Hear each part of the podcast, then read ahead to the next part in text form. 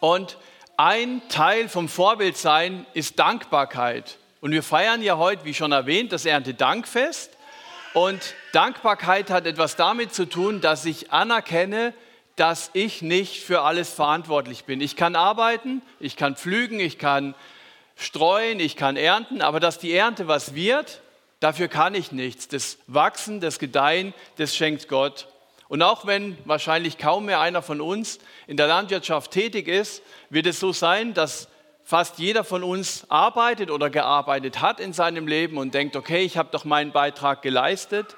Aber dass, dass es wirklich gelingt, dass wir genug zu essen und zu trinken haben, das ist nicht selbstverständlich. Wir vergessen das oft, aber in den meisten Teilen der Welt ist es nicht üblich.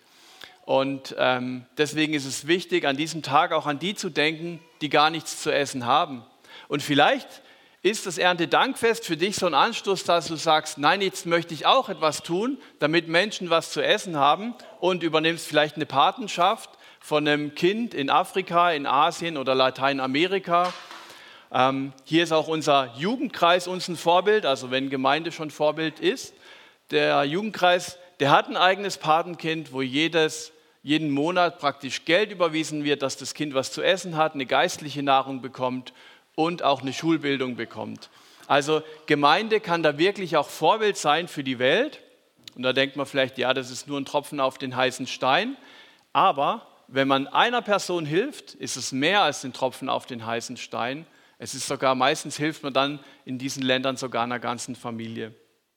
Als KFC machen wir das übrigens auch. Da wenden wir auch das biblische Prinzip an und sagen, 10% von den Spenden, die wir bekommen, geben wir weiter an das Kinderwerk Lima, weil es Kinder gibt, die auch das Evangelium hören sollen, aber die auch was zu essen und was zu trinken haben sollen. Also Gemeinde kann in vielerlei Hinsicht ein Vorbild sein für andere Menschen und was bewirken. Und wir schauen uns heute einen Text an, den der ältere und glaubensreifere Paulus an den jüngeren Titus geschrieben hat. Ähm, jetzt ist mir hier, also okay. Und Paulus sagt so kurz zusammengefasst, meine Art zu leben soll Gott anbeten. Und es wird ein sehr praktischer, anwendbarer Bibeltext. Jeder von uns, der war mal Kind, und deine Eltern haben dich in die Welt gesetzt und deinen Eltern war es wahrscheinlich auch wichtig, dass du so funktionierst und lebst und dich verhältst, wie es ihnen gefällt, weil dann wissen sie, okay, du bist der Sohn, die Tochter, auf die man stolz sein kann und deine Eltern wurden durch dich geehrt, wenn du dich so verhalten hast, wie es ihnen gefallen hat. Und ähnlich geht es Gott. Er hat dich geschaffen und gewollt mit deinen Fähigkeiten, Möglichkeiten und er freut sich, wenn du so lebst, wie es ihm gefällt, weil es ihn verehrt, weil es ihm die Ehre gibt. Der Vergleich mit deinen Eltern und Gott hinkt natürlich ein bisschen, weil alle Menschen Fehler und Sünde in ihrem Leben haben, aber Gott hat das nicht. Aber Gott möchte, dass wir eine gute Art haben oder gut miteinander umgehen, auch mit unseren Mitmenschen weil es Gott ja nicht nur um mein persönliches Leben geht, sondern ihm geht es um alle Menschen. Und deswegen ist es auch meine Aufgabe, andere zu lieben und sie nicht zu benachteiligen, weil der andere auch Geschöpf Gottes ist. Und diesen Konkurrenzkampf, den wir Menschen manchmal haben, den gibt es für Gott gar nicht, weil wir alle seine Geschöpfe sind. In diesem Brief, den Paulus schreibt, wird Titus ermutigt, unterschiedliche Gruppen speziell für ihre Situation Tipps zu geben, wie sie ein Leben führen können, das Gott gefällt. Er hat junge Frauen im Blick, er hat reifere Frauen im Blick, er hat junge Männer im Blick, reifere Männer und dann noch die Gruppe der Sklaven. Und jede Gruppe hat ein eigenes Lebensumfeld mit eigenen Herausforderungen. Und an der Stelle steigen wir jetzt in den Bibeltext ein. Titus 2, die Verse 1 bis 10.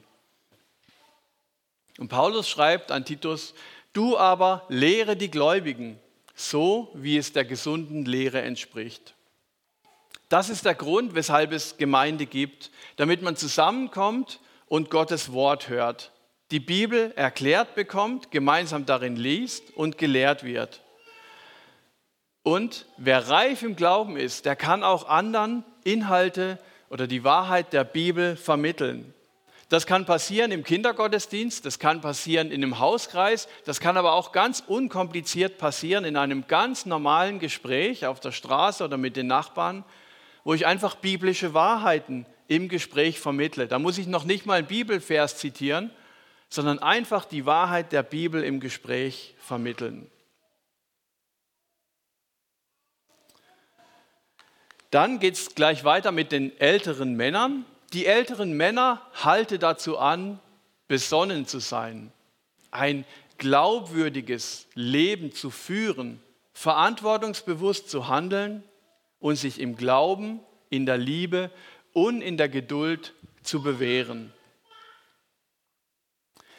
Sie sollen sich bewähren, das bedeutet, es ist ein Prozess, es braucht Zeit, ich darf üben, ich darf Dinge ausprobieren, es dürfen auch Dinge schiefgehen. Ich muss nicht alles sofort können, aber mein Ziel soll es sein, dass ich mich bewähre. Und reife Menschen, die können auch aushalten. Es wird nicht immer so sein, wie wir uns es wünschen oder wie wir es uns vielleicht auch wünschen, wie es von Gott her richtig wird. Und dann ist es dran, auszuhalten. Reife Menschen haben gelernt, auszuhalten. Entsprechendes gilt für die älteren Frauen. Auch in ihrem Verhalten soll sich Gottes Heiligkeit spiegeln. Sie dürfen weder klatschsüchtig noch alkoholabhängig sein. Das ist eine sehr ehrwürdige Aufgabe, die die reifen Damen erhalten. Ihr Verhalten soll die Heiligkeit Gottes spiegeln. Wie kann man ein Leben führen, das die Heiligkeit Gottes spiegelt? Ich kann schon mal damit anfangen, dass ich nicht klatschsüchtig bin oder Alkohol nur in vernünftigen Mengen genieße. Aber was kann ich tun, damit mein Leben die Heiligkeit Gottes widerspiegelt? Es geht weiter. Vielmehr sollen sie durch Lehre und Vorbild die jüngeren Frauen dazu anleiten, ihre Männer und ihre Kinder zu lieben, verantwortungsbewusst zu handeln und sich von jeder Verfehlung reinhalten, sich um ihren Haushalt kümmern. Also die älteren Frauen sollen den jüngeren Frauen ein Vorbild sein, in Lehre und im Vorbild. Wenn man diesen Abschnitt liest, dann fragt man sich vielleicht als erstes, weshalb kann der Mann nicht den Haushalt machen? Warum steht hier, die Frau soll das machen? Hier geht es aber nicht darum zu sagen, ein Mann darf nicht im Haushalt aktiv sein, sondern es geht grundsätzlich bei diesem ganzen Text darum, dass bestimmte Aufgaben für bestimmte Personengruppen zuständig sind oder einfach ähm, dran sind und diese Aufgaben soll man auch übernehmen. Ich habe sieben Jahre lang in einer Männer-WG gewohnt und da kam keine Frau, uns den Haushalt zu machen, den mussten wir selber machen, also einmal schon. Ähm, da war einer dran äh, mit Putzen, der war gerade auf Mallorca im Urlaub und da habe ich seine Freundin angerufen und habe gesagt, hey, dein Freund wäre eigentlich dran mit Putzen, wie sieht es aus, kommst vorbei? Ich habe das nur als Spaß gemeint, aber sie kam dann tatsächlich eine Stunde später mit ihrer Schwester und die haben die ganze WG geputzt. Der Backofen, die haben den Backofen eingeschäumt und geschrubbt. So hatten wir den davor noch nie gesehen. Also das war schon gut. Aber bei allen Aufgaben, die hier aufgezählt werden, geht es nicht darum, dass nur bestimmte Gruppen dies oder jenes tun sollen, sondern es ist einfach eine Spezialisierung. Ähm, Paulus geht ganz speziell auf bestimmte Zielgruppen ein.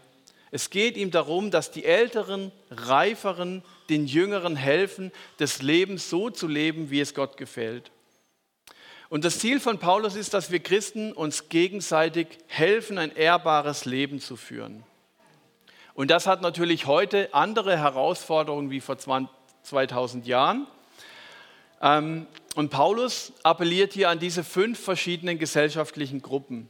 Heute sieht die Gesellschaft ein bisschen anders aus. Heute würde es Paulus vielleicht aufteilen in Kinder, in Schüler, in Jugendliche, in junge Erwachsene, in Singles, in Paare, in Ehepaare, in Verwitwete, Angestellte, Selbstständige und Rentner.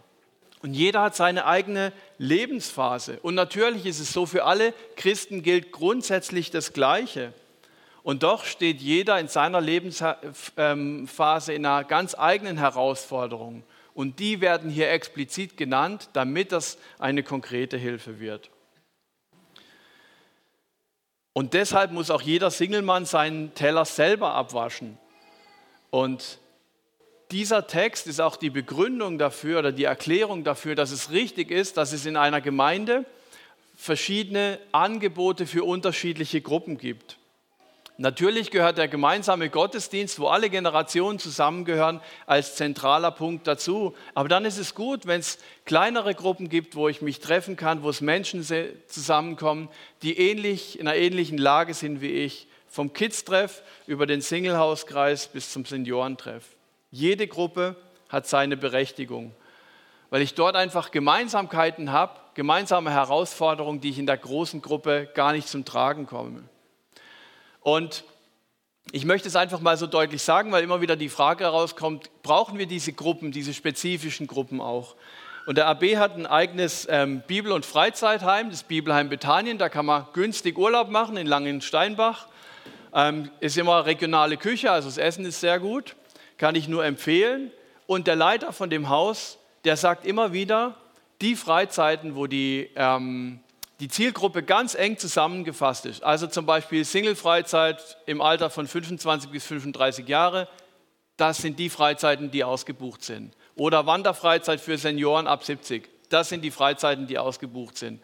Aber ähm, eine Jedermann-Freizeit, wo alle kommen dürften, da meldet sich kaum jemand an. Also wir brauchen das, eine Gruppe, wo wir wissen, da sind wir ein Teil davon, da gehören wir dazu und da werden auch meine Themen besprochen.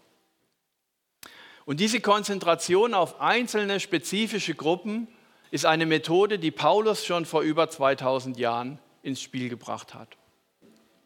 Es geht weiter, freundlich zu sein und sich ihren Männern unterzuordnen, denn die Botschaft Gottes soll nicht in Verruf geraten. Mit dem Unterordnen der Frau zu ihrem Mann haben einige Probleme und deswegen möchte ich das kurz erklären. Es geht nicht darum, dass ein Mann über die Frau herrscht und sie dominiert. Nach dem Motto, ich bin der Chef, du bist nichts und du musst das sagen, machen, was ich sage. Selbst in Israel damals war es einer Ehefrau erlaubt, sich einen eigenen Weinberg zu kaufen. Bei dem Unterordnungsprinzip Gottes geht es darum, dass eine Ordnung hergestellt wird. Hier geht es nicht um Machtausübung oder Machtmissbrauch. Das Unterordnungsprinzip der Bibel ist eines, das den Übergeordneten viel mehr herausfordert als den Untergeordneten. Denn der Untergeordnete, der soll so behandelt werden, wie Gott die Menschen behandelt. Also der Anspruch ist sehr, sehr hoch.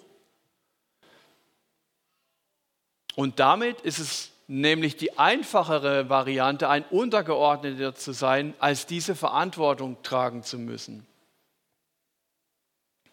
Wer sich unterordnet, der handelt so, dass der andere ihm nicht zur Anklage wird. Unterordnung funktioniert in ihrer besten Form, wenn sie von Liebe geprägt wird.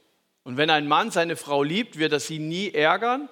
Und liebt eine Frau ihren Mann, wird sie ihn auch nicht reizen. Die Liebe ist der entscheidende Beweggrund um die Kraft zum guten Handeln. Jetzt geht es weiter an die jungen Männer. Haltet euch, haltet auch die jungen Männer dazu an, in jeder Situation verantwortungsbewusst zu handeln.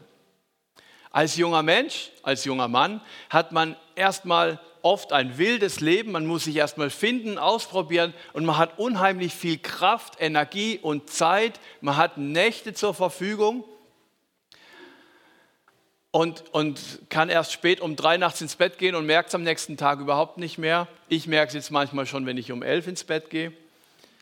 Und David in der Bibel, der schreibt, als er älter war, im Psalm 25, Vers 7 über seine Jugendzeit. Herr, denke nicht mehr an meine Sünden der Jugend und vergiss meine Vergehen von damals. Und David weiß, dass dass ein junger Mensch sehr schnell Dinge tun oder denken kann, die Gott nicht gefallen, weil er einfach viel Energie hat, weil er wild ist, weil er das Leben auch kennenlernen will. Und deshalb rät Paulus, ermutige die jungen Männer, Verantwortung zu übernehmen und bewusst zu leben. Und ich finde es klasse, dass wir in der Gemeinde viele junge Männer haben, die Verantwortung übernehmen, wie zum Beispiel beim KFC im September. Es sind junge Männer, die dafür sorgen, dass Hunderte von Kindern von Jesus hören, die verantwortungsvoll ein Zelt aufbauen, ein großes Festzelt, das nachher auch hält und den Kindern nicht auf den Kopf fällt. Es sind junge Männer, die die Technik aufbauen und verantworten, so wie an einem großen professionellen Event. Es sind junge Männer, die Klettergerüste aufbauen, die eine Seilbahn montieren. Okay, Tamara war auch dabei beim Kletter, Klettergerüst. Die eine Seilbahn montieren und zwar so, dass kein Kind abstürzt. Aber die meisten jungen Männer in unserer Gesellschaft denken, lieber mache ich nichts, dann mache ich auch nichts falsch. Aber das hat nichts mit Verantwortung zu tun. Das hat vielleicht damit zu tun, dass man auch keine Fehler machen möchte, so ein Perfektionismus. Es hat vielleicht auch mit Faulheit zu tun, aber es hat auf jeden Fall nichts mit Verantwortung zu tun. Wer Verantwortung trägt, der macht auch Fehler. Aber der größere Fehler ist es, gar keine Verantwortung zu übernehmen. Wir gründen ja gerade eine Kita, durch die Kinder jeden Tag Jesus kennenlernen sollen.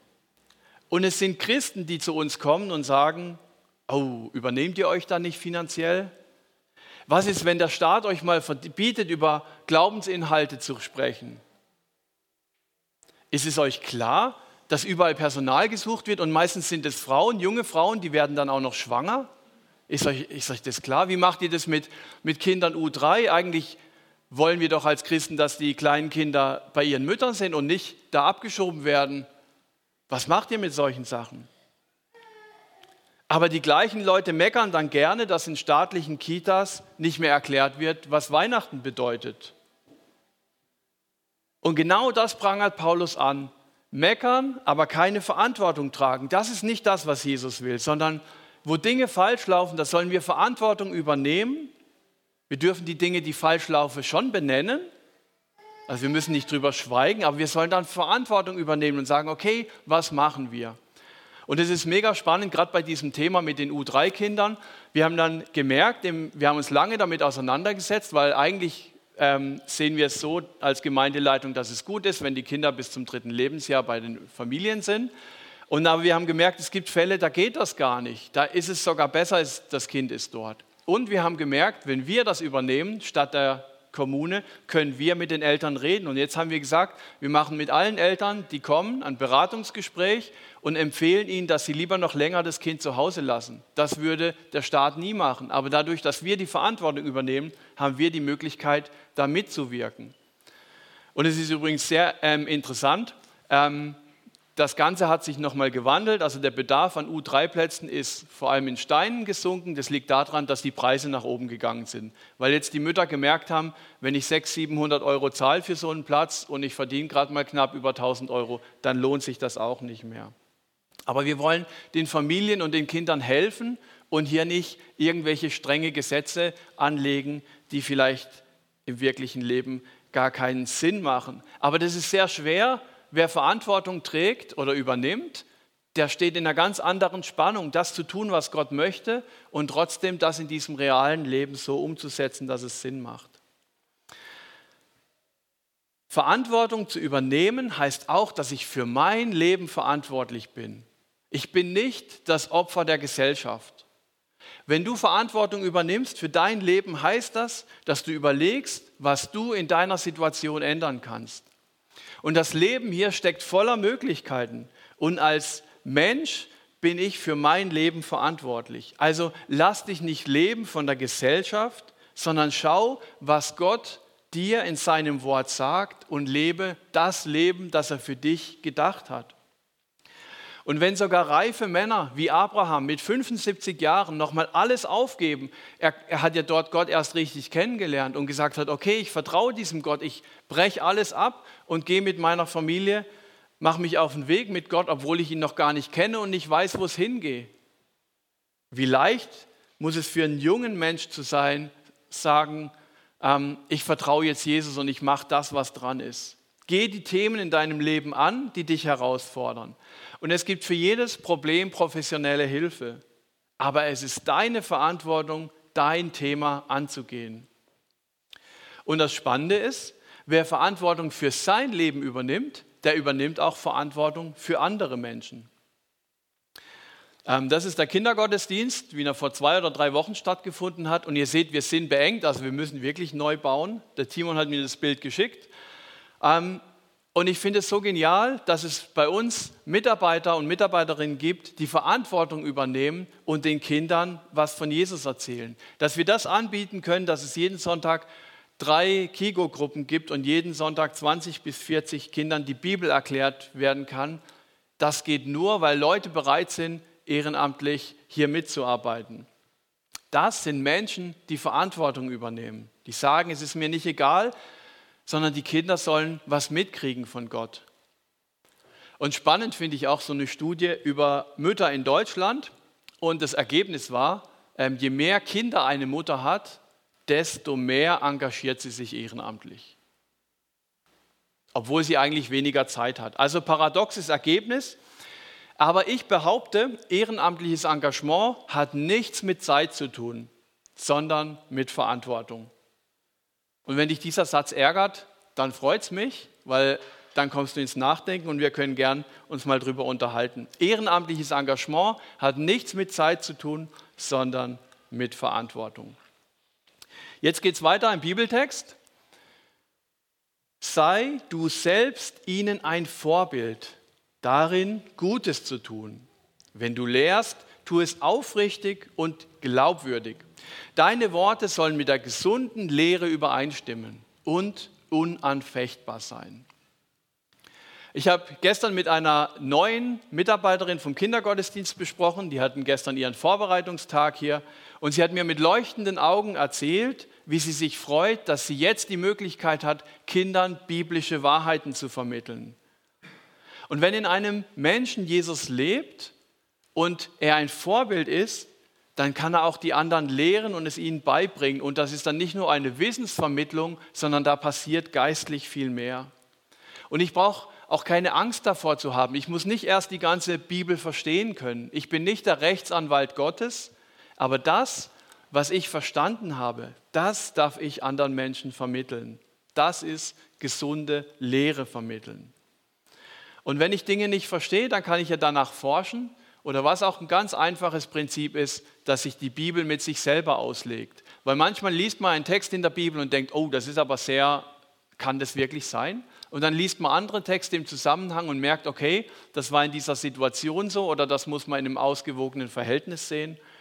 Also es ist ganz wichtig, dass man die Bibel mit der Bibel auslegt. Und jetzt kommt was, das gefällt mir aktuell sehr gut. Ähm, dieser Vers, dann werden unsere Gegner beschämt dastehen, weil sie uns nichts Schlechtes nachsagen können. Und das habe ich so erlebt. Das ist tatsächlich so, wie es hier steht. Wenn du das sagst ähm, oder das vermittelst, was die Bibel vermittelt und dein Leben spiegelt das Gleiche wieder, dann kann es sein, dass Leute das nicht gut finden, was du tust oder was wir als Gemeinde tun und sie werden uns aber nichts nachsagen können. Und wir haben das erlebt in zwei Dingen. Einmal beim KFC. Es gibt Menschen, die finden das nicht gut, was wir da machen, weil das für sie zu fromm ist. Aber wenn 300 Kinder begeistert und erfüllt vom KFC wegrennen, ist es schwierig, da dagegen was zu sagen. Oder auch bei der Kita, die wir gründen, habe ich erlebt, dass nicht alle politischen Vertreter begeistert sind, dass es jetzt nochmal eine christliche Kita in Steinen geben kann. Aber öffentlich kann das keiner sagen, weil die Christen in Steinen einen zu guten Ruf haben und viel Gutes bewirken in der Gesellschaft, auch durch den KFC. Und dadurch werden Hunderte von Kindern und Familien glücklich. Und deswegen ähm, trifft mich dieser Vers gerade so, weil es wirklich so ist. Dann werden unsere Gegner beschämt dastehen, weil sie uns nichts Schlechtes nachsagen können. Und das Evangelium ist ja etwas, was die anderen Leute auch erstmal ärgert oder herausfordert, aber da beginnt ein Prozess. Wir müssen, es müssen nicht alle begeistert sein von dem, was wir über die Bibel vermitteln. Aber wir dürfen wissen, es ist was Größeres und Gott wirkt. Und es gab oft Menschen, die gegen Christen oder die Bibel gekämpft haben und nachher haben sie sich doch für ein Leben mit Jesus entschieden. Weil dieser Kampf so, so stark war, sie haben so dagegen gekämpft, Ich glaube, schlimmer sind manchmal die, denen alles egal ist und die sich gar nicht aktiv wenden. Also lassen wir uns da nicht entmutigen, wenn wir was erleben, wo Dinge, dann, wo Menschen gegen Jesus sind. Jetzt kommen wir zu den Sklaven.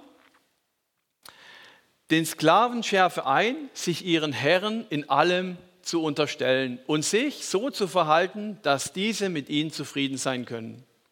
Sie sollen sich ihrer Anweisung nicht widersetzen und nichts stehlen oder unterschlagen, sondern sich in jeder Hinsicht als treu und zuverlässig erweisen.